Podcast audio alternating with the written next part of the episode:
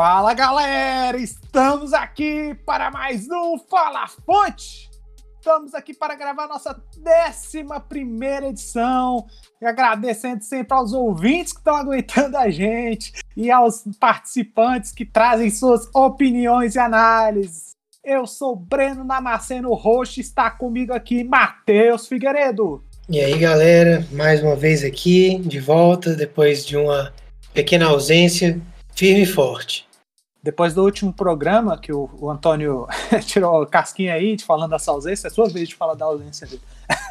Fica nessa troca. Cara, o que eu achei mais legal nesse programa foi que toda vez que você ia falar Antônio, você, acha, você confundia, quase falava Figueiredo. Eu fiquei assim, tá vendo?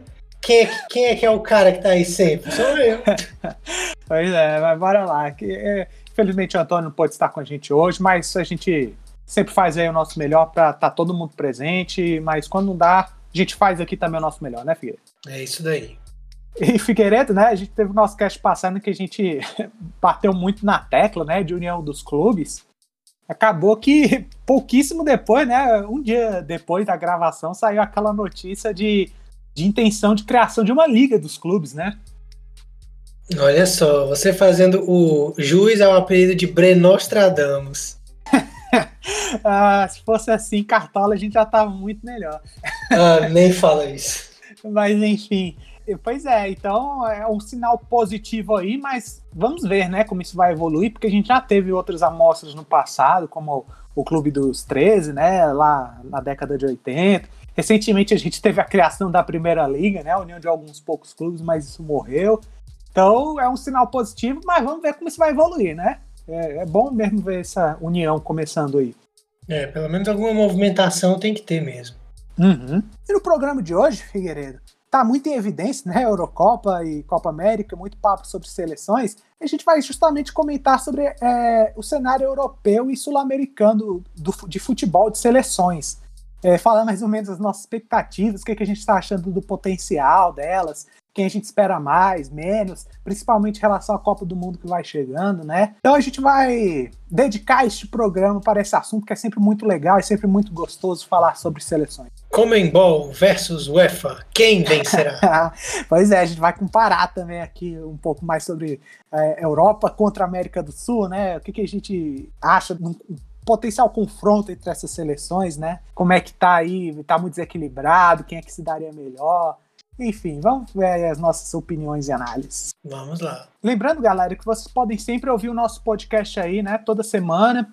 Temos lançado terça-feira nas principais plataformas de podcast da, da, Apple, Google, Anchor, Spotify, Pocket Cast. É só vocês nos procurarem que vocês acharão. A gente agradece se vocês avaliarem, estiverem curtindo aí, nos seguir e divulgar para seus amigos, familiares, galera que gosta de futebol, podcast. A gente agradece muito ajudando a gente a espalhar a nossa palavra. Sem falar que vocês podem nos seguir no Twitter, arroba falafonte. Lá a gente divulga é, as nossas publicações de cast, né? Sempre que sai uma nova edição. E qualquer novidade que a gente queira trazer para vocês, como por exemplo o nosso time do Cartola FC, o game virtual aí do Globo Esporte. Toda rodada a gente está escalando o nosso time e colocando os nossos resultados lá. Aí se você é cartoleiro também, participa lá, nos segue e compartilha o time de vocês, a gente troca ideia, quem sabe no futuro a gente faz liga. E vamos lá, nossa rodada por enquanto tá um pouco temerária, Figueiredo. Ai, cartola. vamos ver qual vai ser o resultado final. Uh, depende muito do Galo.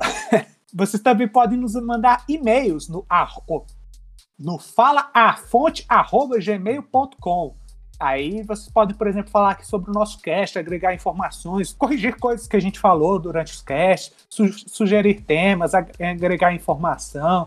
E essa interação, a gente é muito, é muito bem-vinda, é sempre muito bem-vinda, a gente agradece muito. Então é isso, galera. Já demos aqui as nossas informações que a gente dá todo início de cast. Podemos partir para o programa, Figueiredo? Rola bola. Então bora lá.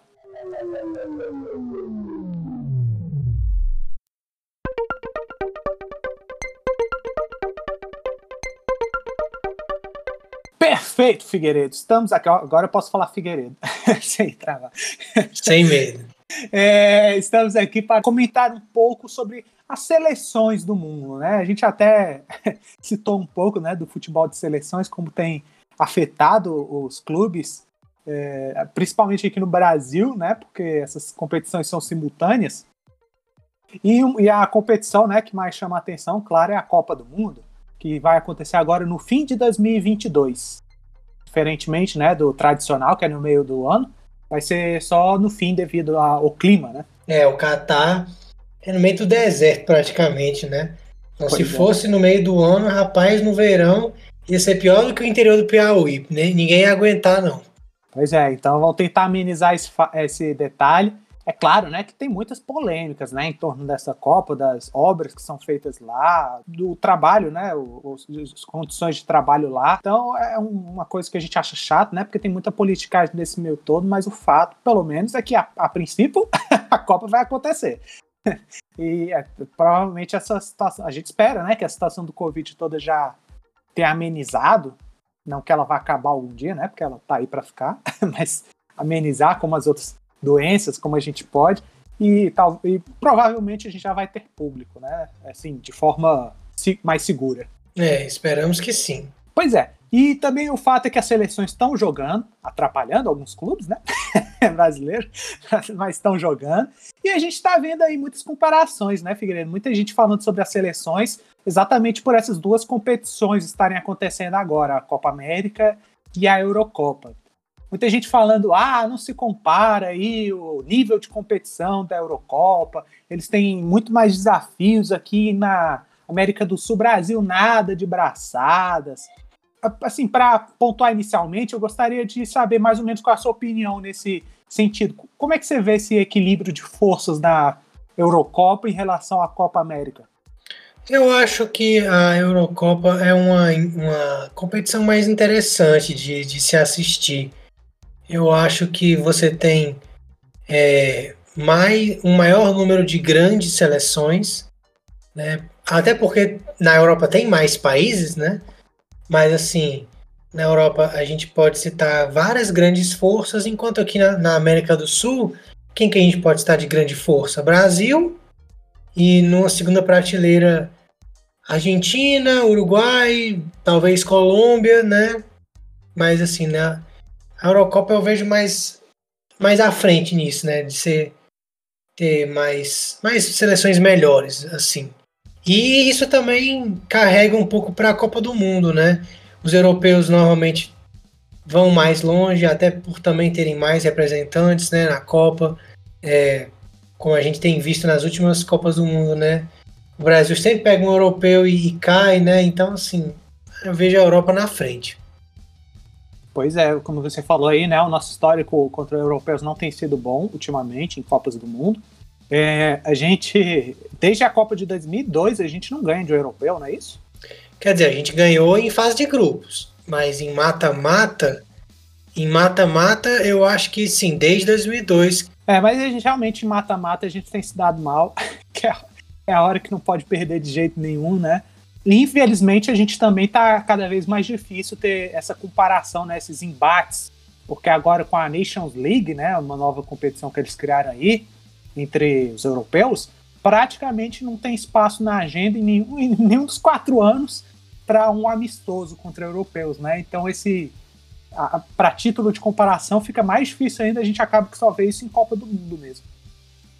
Exatamente, cara. A Nations foi um negócio muito bom para os europeus e muito ruim para a gente, porque dá chance das seleções menores, mais fracas lá, enfrentarem outras do mesmo nível, né? E também as mais fortes estarem se enfrentando, né? Porque antes, com as eliminatórias, né, era muito fácil assim, para as grandes seleções. Eles só pegavam, assim, seleção forte, às vezes, em um ou outro jogo. A maioria era Azerbaijão, Cazaquistão, Israel, só coisa fraca assim. Liechtenstein, pelo amor de Deus, né? era venceu todos os jogos. Aí agora é uma chance assim dos menores se enfrentarem e se fortalecerem e os maiores também se enfrentarem e se fortalecerem, né? Porque sempre que tem esses embates é uma forma assim dos países estarem testando uns aos outros, né? Os seus melhores jogadores, as suas grandes forças. E aqui agora, como você falou, a gente não tem quase nunca assim, chance de ter um amistoso contra eles, né? E com isso eu acho que a tendência é de aumentar assim, é um abismo, vamos dizer. Se o futebol europeu é o melhor, a gente não tem chance de enfrentar ele só em Copa do Mundo. Então a gente não vai estar tá tão bem preparado para enfrentá-los, né? E se algum momento assim daqui para frente, né, é o futebol sul-americano passar a ser o melhor, tiver à frente da Europa, vai ser o contrário. Aí já eles já não vão ter muita chance de enfrentar a gente e vão estar tá defasados, né? Porque não vão estar tá podendo se, se testar contra a gente, né? Isso é bom por um lado, ruim por outro. Pois é, se a gente vê realmente essa balança, né? Tudo indica, principalmente nos últimos anos em que tivemos quatro campeões europeus, né? Foram os campeões das últimas quatro Copas do Mundo, a Itália em 2006, Espanha em 2010, 2014, como esquecer a Alemanha, e em 18 a França. Então a balança está realmente totalmente favorável a eles.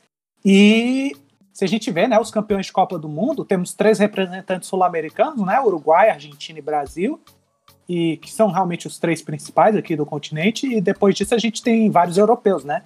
Inglaterra, Itália, Alemanha, França, Espanha.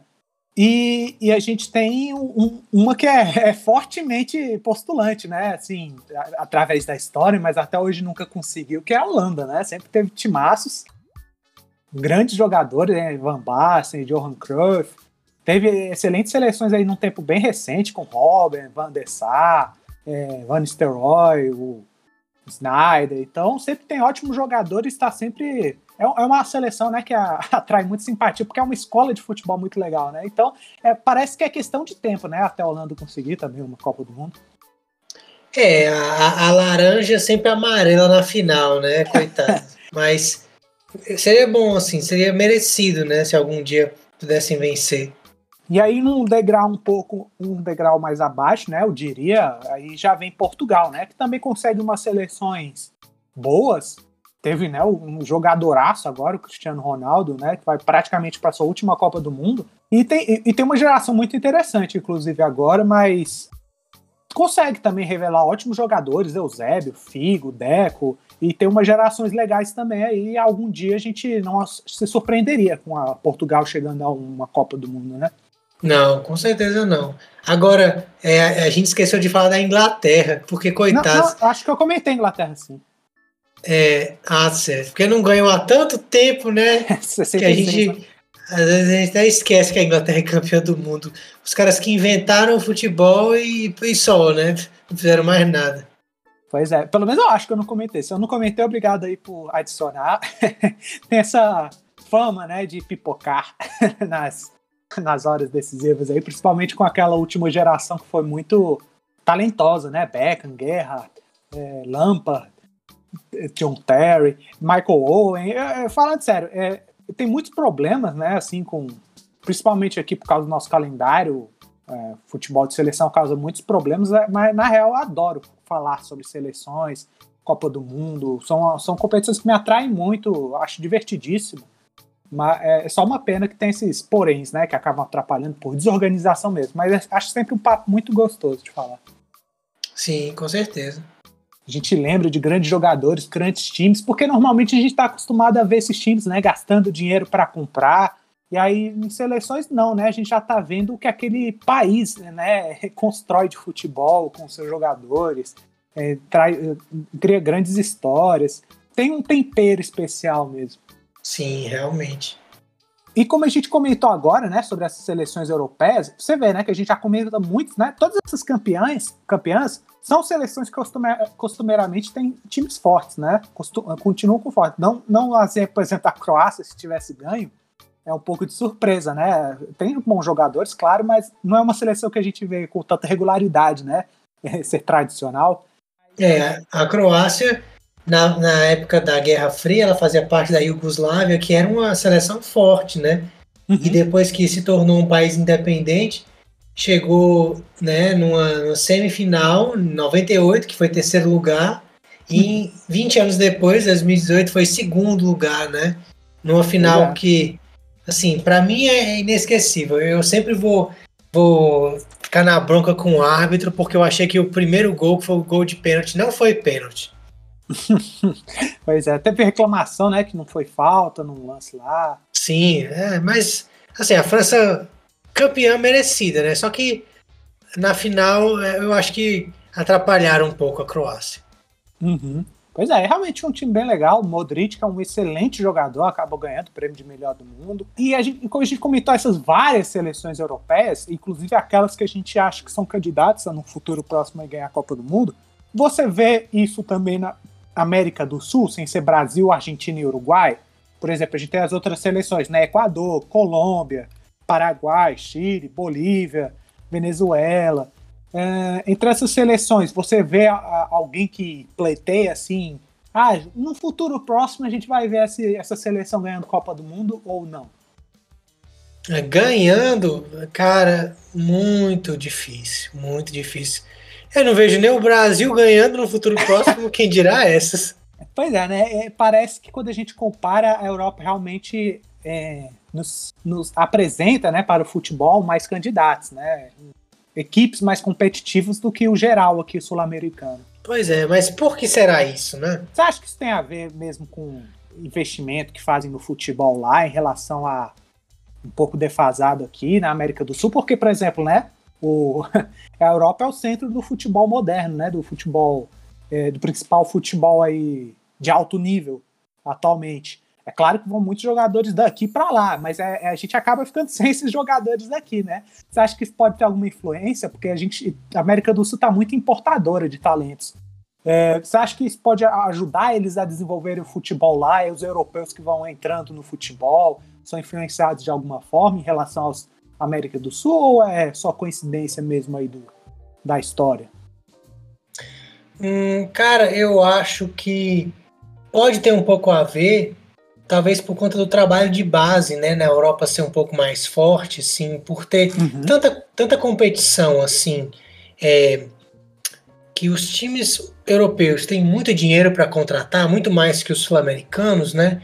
Então, para um jovem conseguir uma vaga no, no time titular, o jovem daquele país, né, vamos dizer, ele tem que ser muito bom mesmo, ele tem que estar tá jogando realmente em alto nível, e aí os clubes investem né, nas categorias de base, em técnicos né, para as categorias de base, vão fazendo o, os times sub-18, sub-20 é, se alinharem assim, com a postura do, do time principal, com a, as ideias, né, a filosofia do clube. E eu acho que a gente, a gente não tem isso ainda aqui na América do Sul, né? Talvez tenha em um clube ou outro, mas não é uma coisa é, é, comum, sabe? Então, é, eu acho que já nisso a nossa base vem um pouco defasada em relação à europeia. Só que, claro, na América do Sul a gente tem muito talento, né? Não que na ah, Europa sim, não sim. tenha, mas assim, o que o europeu sempre olha pro jogador argentino, brasileiro, assim, é o cara do drible, é o cara da habilidade, é o cara da genialidade, assim, né? Pois é. então é. a gente se baseia muito nisso, né? Na habilidade, na genialidade, para chegar longe em Copas do Mundo, ter grandes jogadores. Já os europeus vão muito na organização, também com um ou outro jogador bem habilidoso, como tem lá. Ah, sim, sim. Mas é muito mesmo na, na organização, no treinamento, né, no, na concentração mesmo. Pois é, muito interessante realmente essa diferença. Mas se a gente for lembrar, né, o primeiro cam é o campeão mundial foi o Uruguai, né? Depois teve a Itália. Então, realmente é uma coisa que vem há muito tempo, né? Essa diferença de, entre europeus e, e sul-americanos. Tem os principais daqui, mas ah, acho que realmente na história. Porque até muito pouco tempo atrás, né? Acho que o futebol aqui sul-americano tinha muita força ainda para manter os seus principais jogadores. Então, acho que realmente não, isso não implica tanto, né? Mas a infraestrutura do futebol talvez aqui pudesse, pudesse receber mais investimento, principalmente nesses outros países como Venezuela, Peru. É claro que tem muitos outros assuntos mais importantes para tratar do que futebol, né? Mas se tudo melhorasse, né, como um todo, talvez a gente, como consequência, visse um pouco mais disso, né? Sim, não, de fato, eu, eu concordo. É assim, o Uruguai ganhou em 30 e em 50. Depois nunca mais nem chegou em final de Copa do Mundo, né? Então, pois assim, é. a, a época boa do Uruguai passou. O Uruguai hum. hoje em dia, claro que vai sempre ter esses dois títulos de Copa do Mundo, é uma coisa muito significativa.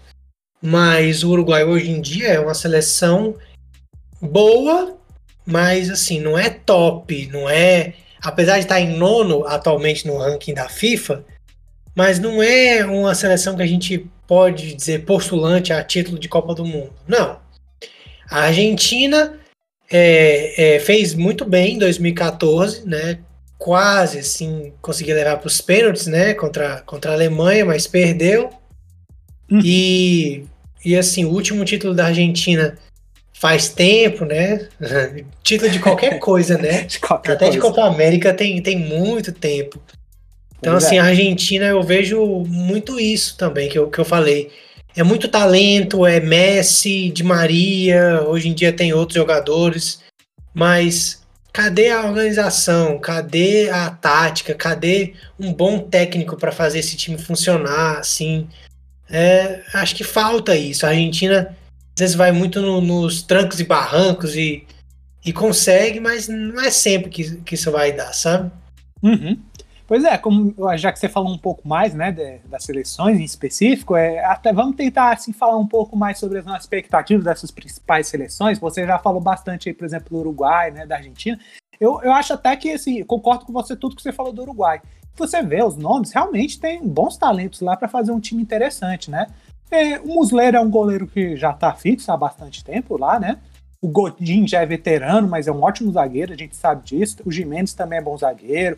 Aí a gente vê nomes, por exemplo, no meio como Valverde, é, tem o, o, o Arrascaeta, que fica no banco, né? Direto, mas a gente sabe aqui no Brasil que ele joga muito bem. Tem o Dela Cruz, o Vinha, né? Que é lateral do Palmeiras, é um bom jogador também. O, o Cáceres também é um jogador veterano na defesa. E sem falar, obviamente, da dupla de ataque, que é uma das melhores do mundo, né? Tudo bem que já tá numa fase final, né, de trajetória, mas Soares e Cavani.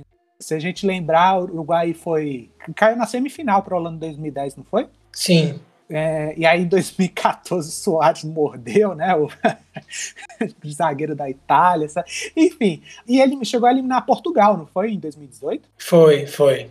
Ou seja, o Uruguai consegue ser competitivo, né? E, e, e volta e meia revela bons talentos, mesmo sendo um país pequeno, né? Mas realmente, a gente vê o Argentina e Uruguai, eu pelo menos vi esse jogo, achei um jogo muito pobre por parte do Uruguai. O Oscar Tabares, né, o técnico, já é um, um, monumento lá, né, porque já está há anos e anos. Mas, eu, por exemplo, o Uruguai não chegou a dar um chute contra a Argentina na direção do gol. Você tem uma das melhores duplas de ataque do mundo e não conseguiu dar um chute na direção do gol. Ficou muito com bola longa, muito na marcação. Então eu acho que o Uruguai vai ter que se esforçar aí para na Copa do Mundo chegar uma, com mais qualidade, viu? Porque tem talento para isso e vai ter que trabalhar. A Argentina, como você falou, muito em cima do Messi, tem bons talentos também, mas já teve melhores, né? Inclusive num período bem recente. Sim, não, a Argentina também teve a sua era de ouro, né? Mas não é, não é só isso, né? É muito mais do que isso. E assim, falando do, do Uruguai, eu, eu também acho, cara. O Uruguai tinha que fazer muito mais. Ah, eu, eu sou da opinião de que, assim, deu pro, deu pro Tabares. O cara tá muito velhinho, já tem que dar espaço para outro, porque, cara, é, realmente tem ótimos jogadores do Uruguai. Era de se esperar que eles fizessem mais, mas o Uruguai parece que joga um jogo, um jogo truncado, um jogo medroso, assim, de vamos todo mundo se defender e chutar a bola lá para frente pro Soares e o Cavani resolverem de algum jeito. E não dá para ser, ser assim, dá para ter muito mais trabalho de bola, qualidade. Uhum. Pois é, eu também acho que o, com todo respeito à história que o Tabares tem na seleção celeste aí do Uruguai, eu acho que realmente está chegando ao fim a trajetória dele. Mas quem sabe aí, torcer para melhorar, porque tem bons jogadores mesmo no Uruguai. E a Argentina tem muito Messi, mas eu sinto que desperdiçou um pouco uma geração aí interessante, né? Que teve Agüero, o próprio Higuaín, óbvio que ele. É, tipo, é, eles não entregaram, a verdade é essa. É, são grandes talentos, mas o Higuaín, por exemplo, não entregou. Desperdiçou muitas oportunidades, o Agüero também. É, o Dybala não tem conseguido se fixar na seleção. O Di Maria também hoje é banco, mesmo sendo muito talentoso. Então vai aí tentando sempre renovar, né? Defesa tem sido um pouco de pesadelo, né, para a Argentina. É, a Argentina nunca teve uma defesa boa, para falar a verdade, né? Eu, uhum. eu, eu acredito que assim, talvez no, no, no ano que foi campeão do mundo, beleza, tinha uma zaga boa, mas Eu, desde que eu sou criança, eu nunca vi a Argentina ter uma zaga que eu dizer, poxa, essa zaga é boa. Não, nunca teve.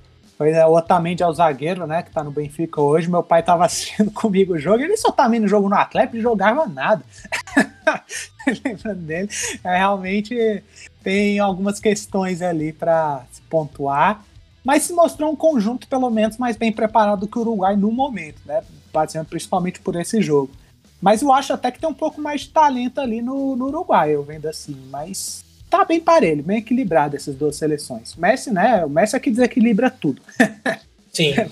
Aí realmente é um jogadoraço, é ele que fica carregando na maioria das vezes essa seleção, porque o time tem tido dificuldades para render. Aí a gente fala um pouco do Brasil, né? Brasil realmente tem sobrado, principalmente eliminatórias, né? E Copa América agora já foram duas vitórias é, contundentes. Tudo bem que uma foi contra a Venezuela toda destroçada, né? O que, que você acha assim da seleção em comparação a essas duas, Uruguai e Argentina? Ah, eu vejo a nossa seleção à frente em talentos, né? Como historicamente sempre foi. É, e acho que nós temos um técnico melhor, assim, que, que prepara muito bem o, o time, que treina muito bem. O Brasil não tem empolgado porque a gente é muito exigente. O brasileiro é muito exigente. Eu estava vendo hoje a Itália vencer Gales por 1 a 0 na Eurocopa, e eu só pensava assim, cara, o italiano tá feliz com essa vitória, mas se o Brasil tivesse jogando desse jeito, a gente não ia estar tá feliz, porque a gente quer show, a gente quer goleada, ou se não for goleada, a gente quer o jogador driblando, fazendo jogada bonita, de efeito. A gente quer o jogo bonito. Só vencer pro Brasil não, não é suficiente. Pro brasileiro não é suficiente. A gente já ganhou a Copa do Mundo cinco vezes. A gente quer ganhar com estilo, né? Ganhar jogando futebol burocrático, mas esse futebol assim burocrático que algumas pessoas e até eu criticam um pouco o Tite, é um futebol muito sólido que tem feito o Brasil ser um rolo compressor na América do Sul. Nem sempre foi tão fácil como está sendo hoje em dia. Tem que dar os devidos méritos para o Tite. O Brasil venceu o Paraguai nas eliminatórias né, lá no Paraguai, o que não acontecia há muitos, muitos, muitos anos, né, com várias outras seleções talentosas que vieram no passado. Uhum. Então, assim, a gente está à frente, bastante à frente dos outros, sim, mas infelizmente eu, eu ainda vejo a gente atrás dos, dos melhores europeus. Não em questão de jogador, talvez não, mas no conjunto, quando você bota os 11 em campo para jogar, para construir, para definir, a gente peca, assim, e, e não consegue. Pois é, né? O Tite está fazendo muitos testes, né, nos jogos recentes, está procurando seu novo time ideal, né? Tem alguns nomes que a gente já é meio figurinha carimbado, quem vai estar, tá, principalmente o Neymar, né? Não precisa nem falar.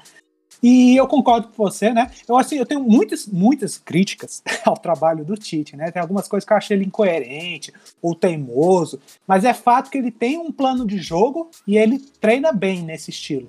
E tem conseguido ser principalmente eficiente, tem conseguido jogar bem, pelo menos aqui no nosso cenário sul-americano, né? Tem coisas que eu acho que poderiam ser melhores, como eu já falei aqui, né? Por exemplo, insistir em alguns nomes, como o Coutinho insistiu por muito tempo, na minha opinião. Eu acho que seria interessante testar algumas outras formações também. Ele se prende muito a esse 4-3-3, né? Mas enfim, não, não vou adentrar maior assim, né, nesses detalhes agora. A verdade é que tem conseguido sobrar e eu acho que tem conseguido ficar degraus bem à frente aqui dos principais seus principais adversários. A gente vai até, até conseguir ver um pouco melhor, né? Eles se enfrentando agora, provavelmente, porque, que nem você falou um pouco mais cedo em off, né?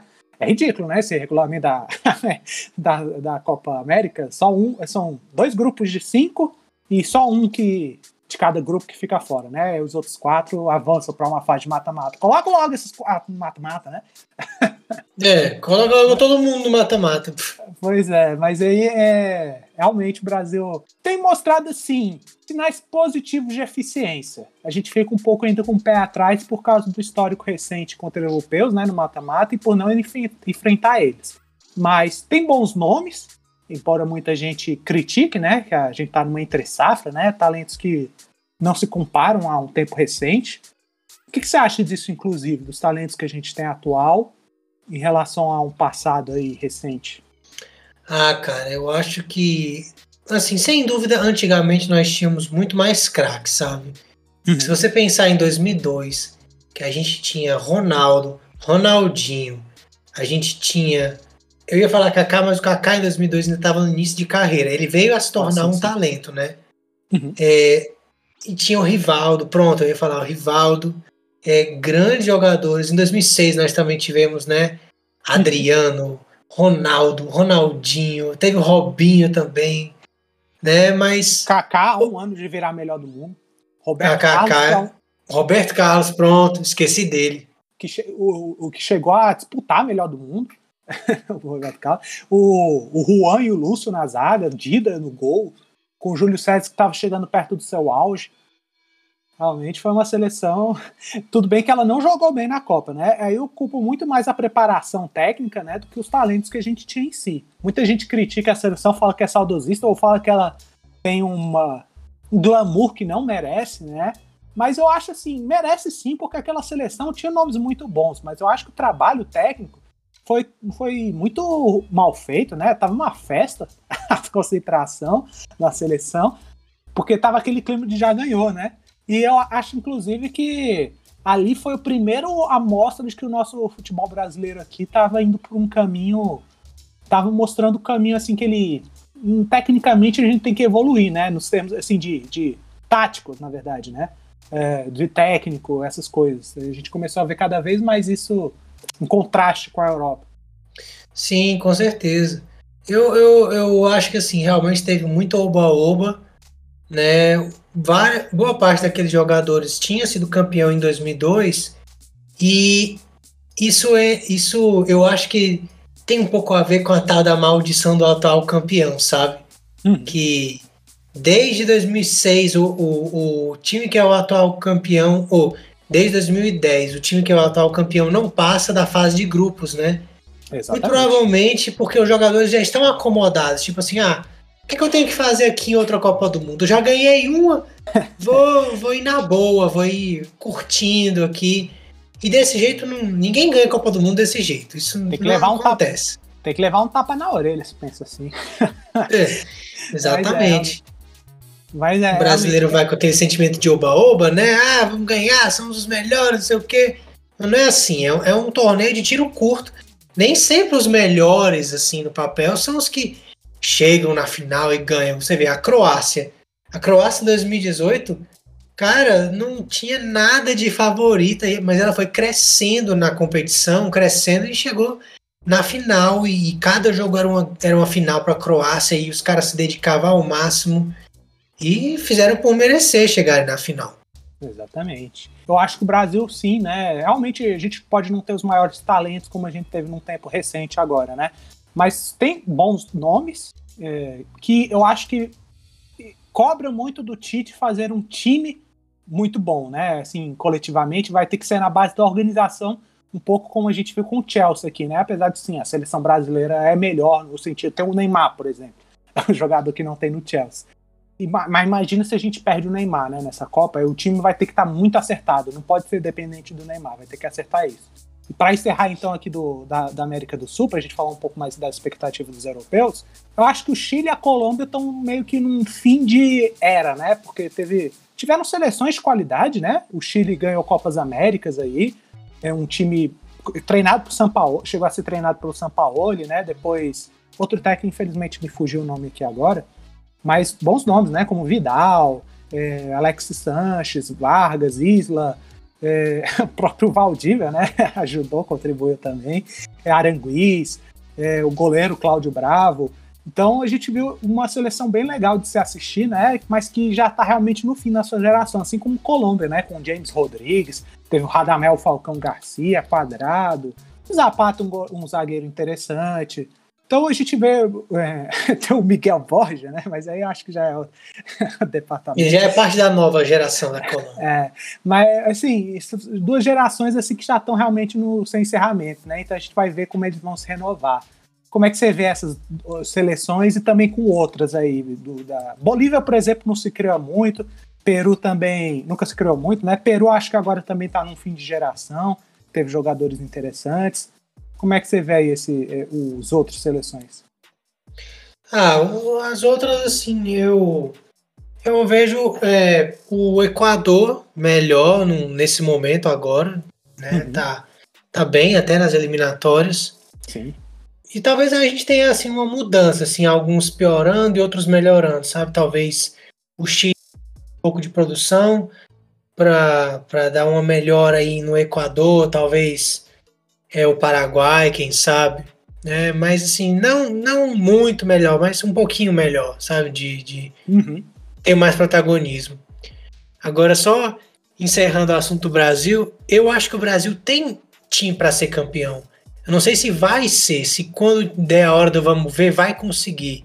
Uhum. Se o Tite sim, sim, vai sim, conseguir montar bem o time, vai, vai ter assim alternativas, vai saber ganhar os jogos, vai saber mudar o time de acordo com o adversário, mas mas que tem que dar, dá. Não sei se vai. Vamos, vamos torcer. Uhum.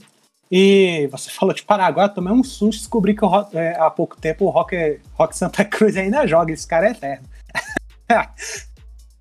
é, é, o negócio é que o, o, no Brasil, como a gente tem tantos talentos, né, a gente pode se dar o luxo de ah, sai um jogador, entra outro bom ou quase tão bom quanto ele. Mas a realidade da maioria das seleções é que quando você encontra um jogador muito bom, ele joga lá, meu filho, até os 40 anos se, se não aparecer ninguém melhor. pois é. Eu, eu, eu digo assim, o Cristiano Ronaldo, a gente só acha que talvez essa seja a última Copa dele, porque Portugal consegue lançar grandes talentos, né? Mas Sim. o Messi, eu acho que até na próxima Copa do Mundo ele também joga, porque não Olha. vai ter ninguém melhor do que ele. É possível, é possível. Vamos ver, né? Como... Eu também não, eu não duvido do Cristiano, não, mas vamos ver. Nossa, com 40 anos. Tem... Ah, irmão, com a fome que ele tem, vamos ver. Então pode ser algo assim, realmente que nunca visto antes, vamos ver. E só pra, então, só para finalizar, então, da parte sul-americana, é, é interessante pontuar que a Venezuela tem melhorado, né? Porque sempre foi meio que um patinho feio, né? Aqui, junto com a Bolívia mas recentemente tem apresentado jogadores interessantes, né? O próprio Soteudo e o, e o Otero são jogadores que conseguiram desempenhar bem aqui no cenário do futebol brasileiro, né? Então tem, tem mostrado uma evolução aí o futebol venezuelano. É, uma, uma pequena evolução, né? Ainda é, não é claro, é tá muito longe pra... do ideal, mas a gente tá vendo Não é suficiente nem para ir bem em Copa América, mas pois tá é, um pouco é. melhor. Pois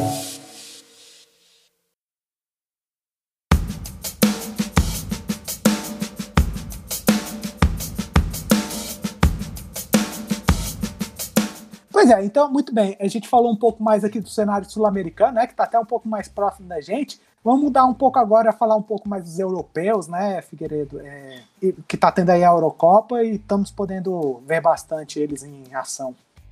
Fala aí quais, é, no modo geral, entre essas seleções europeias, qual, é, e são muitas, né? são muitas seleções, é que a gente já pontuou que tem uma prateleira maior, né? É, fica meio difícil falar de cada uma. Mas qual é assim, a expectativa que você tem no geral dessa seleção, por exemplo? Quem você acha que está à frente de quem?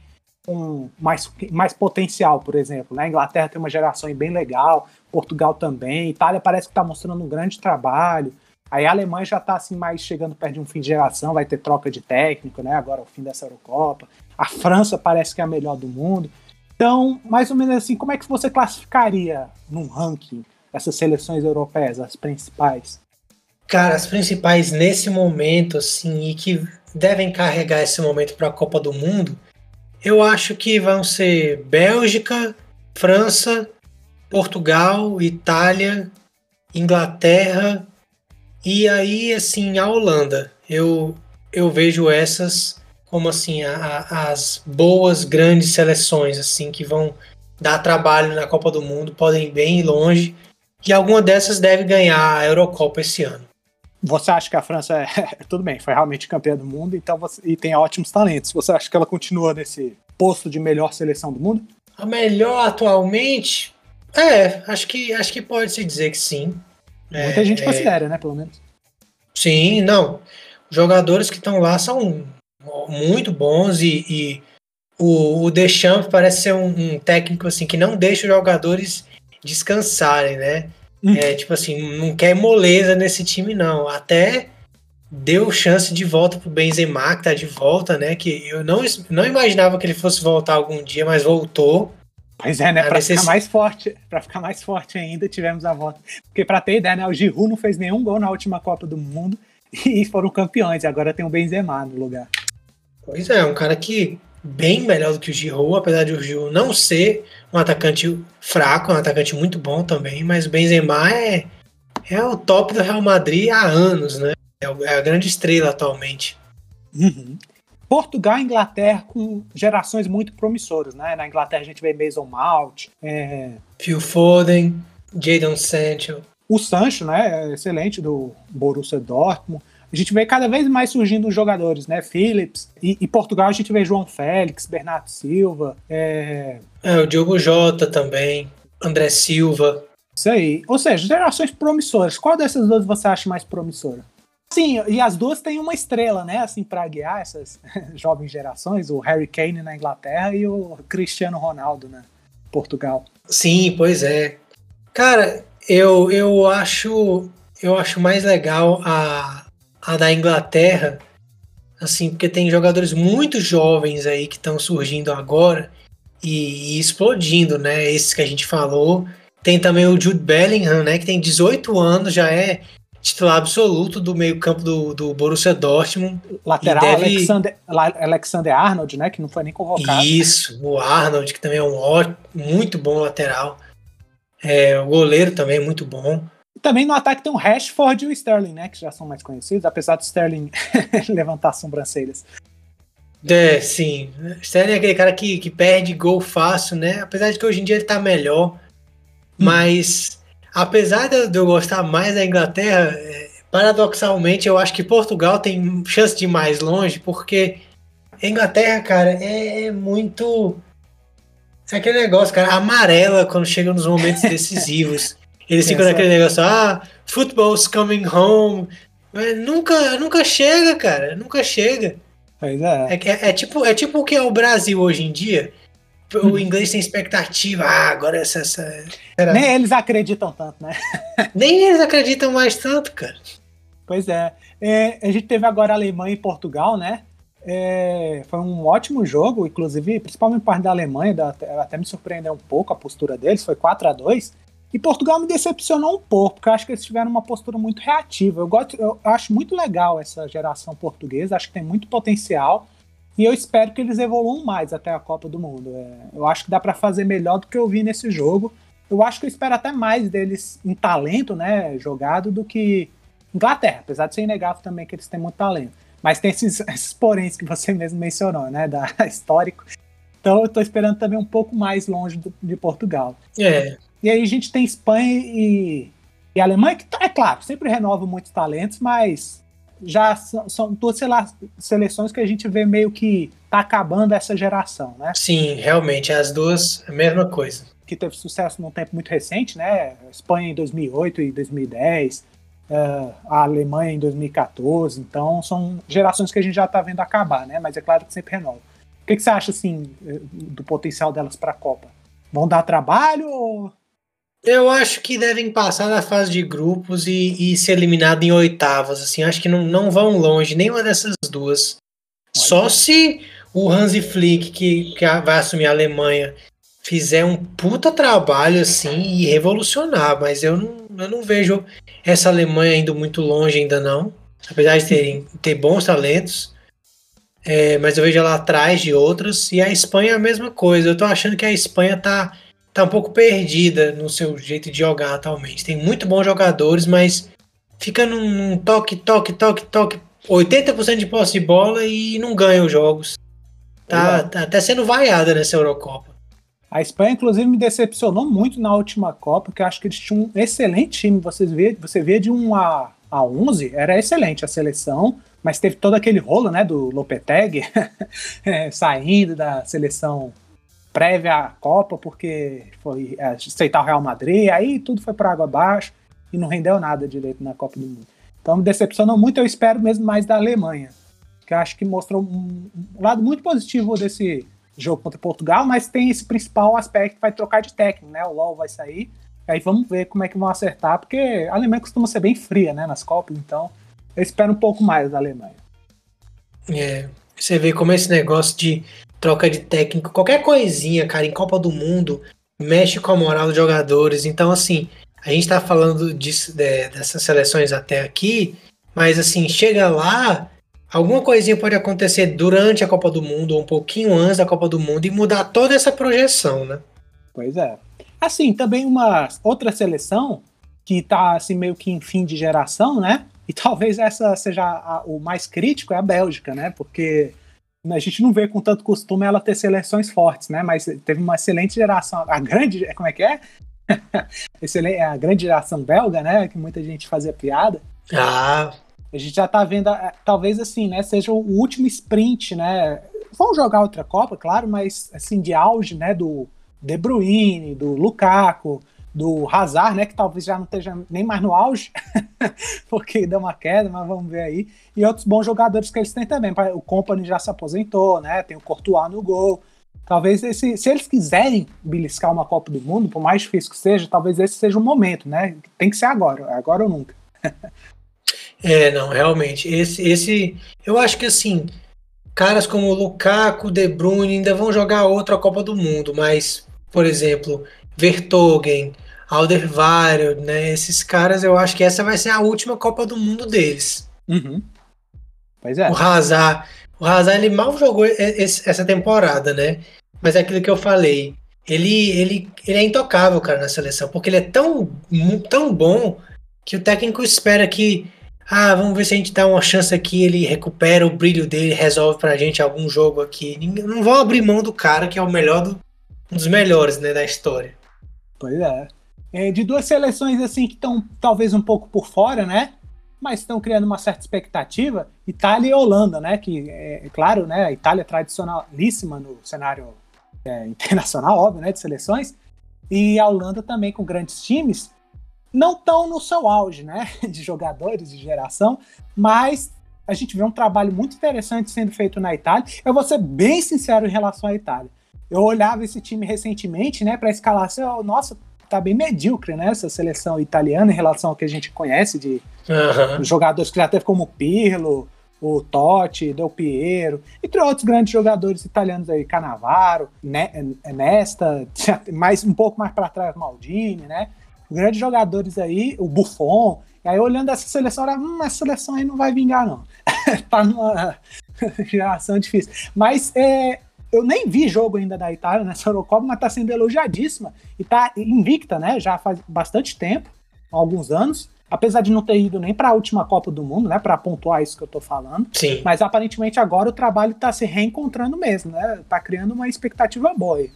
Sim, o Roberto Mancini tem, tem feito um, um um time defensivo que é a marca da Itália, né? Uhum. Porque se a gente for pensar, cara, a Itália foi campeã do mundo quatro vezes. É. E todas as vezes a Itália foi campeã jogando um futebol defensivo, catenaccio, jogar por uma bola, jogar com raça.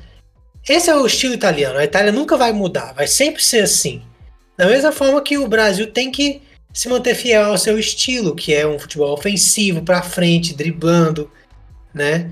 E é o que a Itália tem feito. A Itália está com uma defesa muito sólida, ganhando assim alguns jogos bem, outros mais apertados, mas sempre ganhando, sem sofrer gols.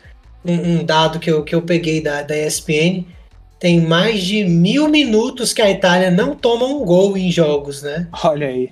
E assim, é isso daí. Numa Copa do Mundo, você quer que o seu time tenha uma defesa boa, porque né, você ganhando de 1 a 0 você vai longe na Copa do Mundo. Uhum. Exatamente. Então, eu, eu, eu tô criando muita expectativa para ver mais jogos dessa Itália e ver como eles estão. E, e agora a expectativa maior, né? De que voltem a participar de Copa do Mundo. E além disso, a, a Holanda é, também é uma, uma seleção que acabou geração recentemente, né? Que eram grandes jogadores que eu citei anteriormente, Robin, é, Snyder, Van Persie. Então, e, e, que chegou à final de Copa do Mundo e semifinais, né? Recentemente também enfim, desempenhando muito bem. E agora tá com jovens aí também, parece uma geração interessante, né? Tem uma zaga de muito potencial com o Delite e o Van Dijk, que não tá nem nessa. É, nem tá agora, né? Nessa convocação por lesão, se eu não me engano. Sim. Mas tem jogadores interessantes também, como o Van de Beek no meio, o Wijnaldo, o De Jong. No Depay. ataque. É isso, exatamente. No ataque aí já um pouco mais velho também, né? O Depay. Então tem bons nomes ali e é uma escola sempre muito legal de ver, né? Vamos ver como essa nova geração vai se formando, né? O que, que você acha, assim, mais ou menos, da, do futuro? Tem o Tim Cru no, entre os goleiros, né? Para pegar aquele pênalti. É. Então, você acha que, que, eles vão abrir mão do pegador de pênalti? Jamais, cara. então o que, que você acha, assim, mais ou menos, assim, também, do que esperar dessa nova geração lá mesmo? Eu acho que tem muito potencial nessa geração. Tem alguns jogadores muito habilidosos. É, mas assim, não sei, não sei sinceramente, porque essa Holanda ela gosta de jogar com, com uma linha de 5, né? Que é uma coisa que está sendo uma, uma, moda hoje em dia, né? Vários times jogando em linha de 5. Alguns jogadores que não são tão estrelas, apesar de serem bons jogadores. Porque às vezes você quer que algum jogador resolva, né? Quem que vai resolver na Holanda, né? Tem o Depay, uhum. talvez o, o, o, próprio Van Dijk, o zagueiro, né? O, o, o Delite, né? Vamos ver. Agora, um detalhe é só que assim, o técnico da Holanda não me agrada. Eu não gosto do De Boer por conta do, do, do, trabalho que ele fez na Inter, que foi péssimo. No Crystal Palace, o cara conseguiu perder todos os oito primeiros jogos e foi demitido um dos técnicos a ser demitido mais cedo, assim, em Premier League. E aí depois foi até para MLS, agora tá na, na seleção. Não sei se ele é o cara para levar a Holanda para um, um título, mas vamos ver. Vamos ver o que, a Holanda faz na Eurocopa também. A gente falou aqui um pouco mais das principais né, é, seleções, pelo menos aquelas que chamam mais atenção normal. Mas a gente sempre vê é, outras seleções com nomes que se destacam. Né? Recentemente a gente teve a, a Suécia com o Ibrahimovic, né? Já, mas é bem possível que ele não vá mais para a Copa do Mundo, né? É, Magalhães, Sim, por exemplo. cara. Não, a Suécia, você me lembrou. A Suécia é uma seleção que foi, foi muito bem na última Copa do Mundo, né? Chegou até as quartas de final, perdeu para a Inglaterra e, e, nessa Eurocopa também está indo bem a Suécia. A Suécia tem alguns bons talentos, mas ela joga um futebol bem coletivão mesmo, sabe?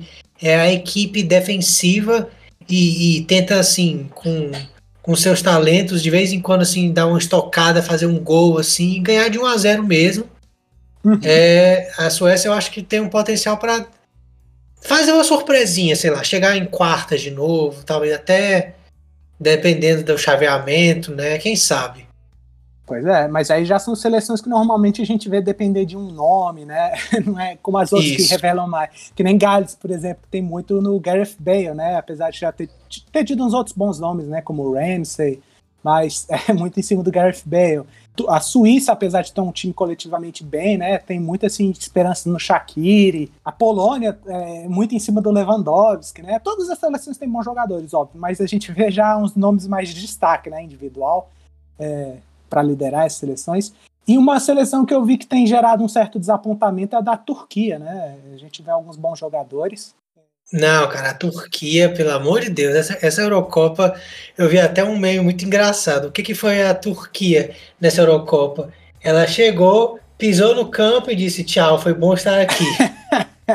Verdade, não que seja nossa assim, grande seleção, talvez esteja assim, mais no um pouco mais, não querendo polemizar, né? É, no termos de comparação com a Itália e com, com a Holanda, né, que já não são assim aquelas gerações, né, mas estão com times aí que bem trabalhados podem dar trabalho, mas parece que está em, outra via, né, a Turquia está mais, mais decepcionando que qualquer coisa, então, como você falou. Decepção total essa Turquia. Pois é, a gente já falou, já tem, é claro, né, a Croácia ainda é uma boa seleção também, com Modric principalmente, aí já tem um pouco mais de jogadores, mas acho que também já perdeu uma geração, né, entre aspas aí, tentou né, a Copa do Mundo e não conseguiu, infelizmente para eles. Mas então vendo a gente analisando essas seleções europeias e a análise que a gente fez das sul-americanas, né? Parece que realmente a gente vê um, um, parece não, é claro, né, que a gente vê equipes mais bem preparadas na Europa, né? Se a gente tivesse que colocar, por exemplo, né, o Brasil nesse bolo, Brasil, eu acho que ele realmente se destaca. Eu acho que se a gente fosse fazer aqui um top 5, eu colocaria o Brasil no top 5. É claro que a gente tem a comparação com as outras equipes sul-americanas, principalmente, mas comparando como os times jogam e o potencial né, da, dos jogadores, talvez o Brasil esteja só atrás, talvez, da França, né? Ou você acha que tá mais abaixo? Cara, eu acho que assim, se você pensando em nomes, sim, eu acho que o Brasil só, só fica talvez atrás da França. Mas não é. Futebol não é só nome, né? Não é, não é FIFA, né? Você bota jogadores com maior Ah, com rating, maior pontuação e, e ah, vamos, vai ganhar fácil. Até porque na Copa de 2018 a Bélgica não estava na nossa frente.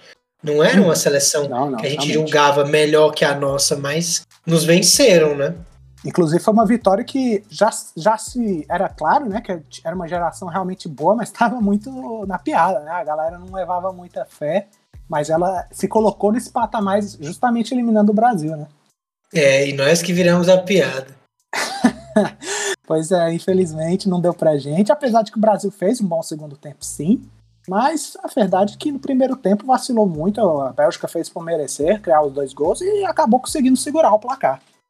Então é uma equipe Pois que vai é. dar trabalho. Mas eu acho que Até a própria Inglaterra, Brena. A Inglaterra chegou mais longe que a gente na Copa do Mundo, mas também não tinha um time melhor do que o nosso, de forma alguma. É, mas é aquele negócio. É uma era uma seleção organizada, sólida, assim, né? E fez, pegou uma chave boa também de se pegar, né? Foi Colômbia e Suécia, conseguiu ir, ir bem. Colômbia venceu até nos pênaltis, mas, é, assim, é o que eu tô falando, né? O Brasil, concordo com você, tá no top 5, mas não é porque tá no top 5 que, que vai ganhar ou que vai longe na Não, não, é, jogo a jogo. Apesar de que o Brasil, eu, eu vou ser bem sincero, eu coloco, que nem a gente falou, não é a geração, pelo menos ainda, mais talentosa que a gente já viu, né? Porque, que nem você falou, o Kaká ainda não era essas coisas, né, em 2002, mas vai que de repente um jogador desses aí que a gente talvez nem esteja dando, tan- dando tanta bola ainda, venha a se evoluir muito, né, e se tornar um jogador nível mundial que a gente nem esperava tanto. Vamos ver. É futebol tem dessas coisas. Mas É, pode acontecer. até fazer uma brincadeira aqui, então. É, se você. se- a gente tem tido muito problema em mata-mata, né, com os europeus. Eu vou, é meio difícil, né? Mas se, se colocasse hoje, por exemplo, Brasil contra a Alemanha, quem você acha que ganharia? É, eu sei que é muito, assim, futurologia, assim, é, nem tanto futurologia, meio que baseado em pouca coisa, né? É chutômetro. Mas só, assim, opinião. E se colocasse agora aqui Alemanha e Brasil, quem você acha que vence? Se colocasse agora Alemanha e Brasil, cara, eu acho que eu tô tão traumatizado pelo 7x1 que eu vou dizer Alemanha. Olha só, rapaz. E Brasil e França? Ixi, Brasil e França, é, aí, aí, aí pegou. Eu acho que a França também vencia. Brasil e Espanha? Não, aí o Brasil vencia a Espanha. Ó, Brasil. Brasil, Zil, Zil! Ainda Brasil- mais, ainda mais se o Gea for o goleiro da Espanha. Vou ser sincero, nunca entendi a- tanta moral que deram pro DG, mas bora lá. Ingla- Inglaterra e Brasil. Cara, Inglaterra e Brasil, eu acho que ia ser aquele jogo tipo assim, 0 a 0 ou 1 a 1 Tem cara, né? E aí, pênaltis, porque é, o Brasil difícil de vencer times defensivos, e a Inglaterra pode ser bastante defensiva se quiser, Uhum. sem abrir mão dos seus talentos, né? Lembrando Então- que um dos últimos jogos que a gente chegou a conseguir, se eu me lembro bem, foi contra a Inglaterra, né? Contra a Europeu, e foi, foi aquele empate que não saiu nada, né? Ficou travado o jogo. Isso, um 0 a 0 que a Inglaterra jogou com um time misto e o Brasil não conseguiu fazer gol. Lembro que o Tite ficou bolado, depois começou a ficar fazendo uns testes contra a linha de 5. A Inglaterra tinha conseguido bloquear o Brasil. Mas então você. É, tem cara mesmo, né? De jogo travado, mas. Então você não apostaria assim numa vitória. Não, eu apostaria num, ou uma vitória muito suada, mas o mais provável seria um empate para Ma- mais suada de quem? pênaltis. Mais suada de quem? Do Brasil? Sim, do Brasil. Se fosse Beleza. vencer suado, sim. Um Brasil e Holanda. Ixi, cara, pior que toda vez que você me pergunta um europeu, eu só fico lembrando das vezes que o Brasil perdeu. Aí eu lembrei de 2010 Mas é- agora. Mas o Brasil tem conseguido, realmente, 2010 foi o trauma, mas acho que o Brasil tem até conseguido mais sucesso contra a Holanda do que insucesso, né? 98, Não, se, eu- sim. 98, se eu não me engano, a gente eliminou a Holanda, né? Foi, foi. Não, é verdade. E tem, Isso- e tem outras tem razão. histórias aí, mas realmente é um confronto que assusta. Né? Sempre me assusta pegar a Holanda, porque é uma escola muito interessante. Mas hoje, se pega Holanda e Brasil, você aposta em quem? No Brasil. Brasil.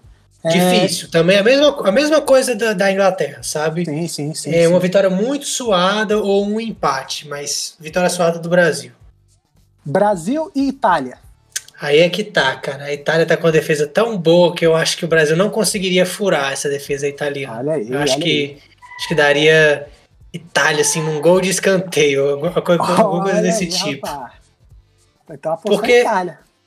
Porque o, o negócio é o seguinte: o Brasil, eu acho que se pegar qualquer seleção europeia que saiba se defender muito bem, uma Suíça da vida, um, sei lá, uma Suécia, é, teria muita dificuldade. Uma Ucrânia, talvez, porque a Ucrânia também tem, tem ido bem ultimamente, né? Um time bem Uhum. defensivo. Eu acho que o Brasil sofreria muito. Não sei se conseguiria vencer assim no tempo normal. Talvez precisasse de pênaltis para para vencer, o que não é Opa, é um tão terrível assim. Mas sei lá. Pênaltis, Brasil e Itália é um bom negócio. Ah, sim, aí sim. É, Brasil e Portugal. Ah, eu acho que os, portu os portugueses iam tremer contra nós. Aí eu vou dizer Brasil. É pela minha impressão que eu tenho. E agora, para finalizar, Brasil e Bélgica, que foi o nosso último trauma aí. Maldita Bélgica. Cara, a Bélgica é muito forte, cara. Eu, eu, eu, eu, eu diria Bélgica. Infelizmente. Então, quem, o Brasil se deu bem contra quem aqui no nosso chutômetro? Bem suado, assim, contra a Inglaterra, Holanda. E aí, assim, não tão difícil assim, mas difícil mesmo assim, contra Portugal e Espanha. Uhum. E aí, é, realmente, aí muito difícil contra, seria muito difícil contra a Itália. É, Itália, França, Bélgica e Alemanha. A Alemanha perder também, né? Que eu falei. ou seja, no chutômetro aqui a gente vê que seria equilibradíssimo, né? A gente não tem muito como comparar vendo em confrontos recentes, mas é diferente aqui do cenário sul-americano, né? Que se, se perguntasse, né? Contra Peru, Equador, Bolívia, todos esses aí, é Brasil, Brasil, Brasil, Brasil, Brasil, né? Não, aí sim. Se a Copa do Mundo só tivesse. fosse uma Copa América, aí é que tá, né? Que o, o Brasil, cara, quando joga contra times de sul-americanos ou, ou africanos, sei lá, assim, Copa do Mundo ganha, né? Uhum. Em 2006 a gente no mata-mata ganhou de Gana e perdeu para a França. Em 2010, né? A gente Uhum. ganhou do Chile e perdeu da Holanda. Né? Em 2014 a gente ganhou da Colômbia, ganhou do Chile também e perdeu para a Alemanha. Em 2018, né? A gente ganhou foi de quem na- na- nas oitavas? Do México, pronto. E aí perdeu da Bélgica, né? Então, assim, a gente pega o europeu, cara, e, e acabou. Uhum. Então, só para finalizar esse cenário, né, chutômetro é, sul-americano versus europeu, é, falar de forma assim, bem resumida, quem você- contra quem você acha que Uruguai e Argentina podiam se dar bem nesses times que a gente comparou agora? Tem algum ou você acha que eles se dão mal contra todos esses? Não, não, eu acho que poderia se dar bem, assim, contra a Espanha, eu acho que contra até a, até a Holanda também, é, a Alemanha num dia ruim, talvez poderia. Aí a gente vai num dia chuvoso, É, no dia chuvoso no Catar acho difícil, mas tudo bem. Ah, então Uruguai e Argentina também estão com uma pequena boa esperança aí, né? Não é Sim, tão assim, sim. não é tão baba assim, né? Não, não, Baba com certeza não. Uhum. Mas tem que melhorar, né? Até o que a gente tem visto recentemente, para ser mais competitivo mesmo. Apesar de que a Argentina mesmo fez um ótimo jogo, né? Contra a França na Copa do Mundo. Fez, não, é porque a Argentina tava com a defesa. vão ser, né? Esses times, mesmo se na qualidade não conseguirem, vão, vão conseguir na raça, né? na vontade equilibrar o jogo. Então, realmente, a gente consegue ver jogos difíceis também. Sim. O que. Só um, um ponto que eu queria para fechar isso aqui, que eu acho que um outro motivo que eu tinha falado, né, da estrutura dos clubes europeus, que é um, um ponto que faz com que as seleções europeias estejam na, na nossa frente por enquanto. Uhum. Outro ponto também, eu acho que são os técnicos, cara, porque os melhores técnicos do mundo estão na Europa. A Europa tem Hum. cursos de técnico muito bons E assim, os melhores técnicos estão lá. Tudo bem que os técnicos das seleções não costumam ser os melhores técnicos daquele país, né? Sim, sim. Por exemplo, você vê que Portugal tem ótimos técnicos hoje em dia, mas o técnico da seleção é o Fernando Santos, que não era um grande técnico, assim, até ganhar euro, né? Não uhum. era um grande cara. A Inglaterra tem o Southgate, que era um técnico das divisões de base, não tem é, grandes técnicos assim. É, a, a, França, né? É o Deschamps, que foi técnico só da França mesmo, basicamente, né? O Joaquim Law, né? Era só assistente até virar técnico da Alemanha. Isso. Mas isso que eu quero dizer é, até os caras que não são os principais, os melhores assim dos seus países, são técnicos muito bons, assim, estudados, com conhecimento. Hum. E aí eu vejo os técnicos sul-americanos, à exceção dos argentinos, defasados em relação a isso, porque a Argentina, cara, pensa num país para fazer técnico bom é a Argentina, é. viu? Tem muitos argentinos na Europa, em vários times de lá. É o Pochettino, o Simeone, tem agora o Kudê, né? Assim, a Argentina sempre lançando ótimos técnicos aí. E só que os melhores técnicos da Argentina não treinam as seleções, né? Pra você é ver. É, mas assim, sei lá, eu, eu acho que se a gente tivesse técnicos melhores, se a gente tivesse times assim que dessem mais sobrevidas aos seus técnicos, deixassem ter um trabalho mais duradouro, um calendário melhor também, que possibilitasse ter pré-temporada, ter estilo de jogo bem definido dos clubes, né? Permitir um jogo mais intenso. Poderia dar, dar um salto assim de qualidade nos técnicos, porque eu acho que eu não sei se o Tite é, é bom o suficiente para ganhar uma Copa do Mundo com o Brasil. Hum. Às vezes eu penso que a gente precisa de um, de um estrangeiro como técnico para ser campeão de novo. Pois é, eu acho que seria interessante. Eu não, eu não sou tão preso a isso, né? Tem que ser técnico do nosso país para. Acho que tem que ir por competência. Eu acharia interessante.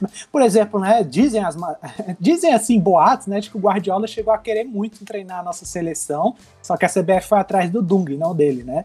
Imagina, eu, até parece que eu vou reclamar. Até parece que eu vou reclamar do, do Guardiola querer treinar a nossa seleção. Então eu acho que a gente tem que prezar por competência e não por, por nacionalidade. Pois é. Até, eu aceitava até um português como técnico do Brasil. Bora, Jorge Jesus. é, pois é. Então acho que a gente comentou bastante aqui do que a gente queria, né? A gente falou principalmente né, sobre o cenário sul-americano e europeu, muito por causa da Eurocopa e da é, Copa América que estão tendo agora, né? Mas eu adoraria, claro, falar também das outras é, continentes, é, outras seleções de outros continentes, da africanos, que também tem sempre grandes é, jogadores, é, asiático vai evoluindo cada vez mais, norte-americano também costuma, norte-americano central também costuma criar problemas de tempos em tempos. Então, ah, né, diga-se o México. então, é, mas um dia a gente ainda vai também dar espaço para essa, quem sabe mais próximo também da Copa do Mundo, né? Mas hoje a gente focou mais nessa. É, e adorei aqui falar, é sempre um papo muito gostoso de comentar sobre esses jogadores nas seleções, essas competições, principalmente Copa do Mundo. Então, gostaria de agradecer aqui a todo mundo que passou essa hora com a gente, ouvindo, e ao Figueiredo por sua participação e análises sempre muito precisas. Ah, obrigado. É, eu também gosto muito de falar sobre seleções. A gente passa a vida toda, assim, pensando nos nossos clubes, né? Nos, nos clubes europeus, clubes brasileiros, assim. E de vez em quando a gente tem que dar um espacinho para a seleção, porque quando chega a Copa do Mundo, cara, a gente não pensa em mais nada. É o nosso país e acabou. Pois é. E, então gostaria de sempre lembrar, galera, que futuramente, né? É claro, a gente vai falar mais sobre esses temas. Vocês podem então nos escutar toda terça-feira nos, nas principais plataformas de podcast é, da Apple, Google, Anchor, Spotify, Pocket Cast. É só vocês nos procurarem que vocês vão nos encontrar. Lembre de nos avaliar, nos seguir e divulgar para seus amigos e familiares, para ajudar a gente a espalhar a nossa palavra. Ajuda aqui o nosso trabalho. Gostaria também de lembrar para nos seguir no Twitter, onde a gente coloca as nossas novidades e atualizações, como por exemplo, sempre que o nosso cast sai, a gente anuncia lá. E também a gente está anunciando o nosso time do Cartola FC, o jogo virtual aí do Globoesporte.com, em que a gente escala o nosso time e pontua conforme o desempenho dos jogadores. Aí a gente tem colocado lá. E aí vocês que jogam também, é, participa, compartilha o time de vocês, bora trocar ideia, seria muito legal. E lembrando também que vocês podem nos mandar e-mails no falaafonte.gmail.com para vocês agregarem também o nosso podcast, dando informações, corrigindo erros, sugerindo, falando sobre as pautas, o que, que poderia melhorar. A gente adoraria ter essa interação com vocês, então bora lá. Então, obri é, muito obrigado aqui pelo programa, Figueiredo, mais uma vez, e falou, galera. Falou! Falou!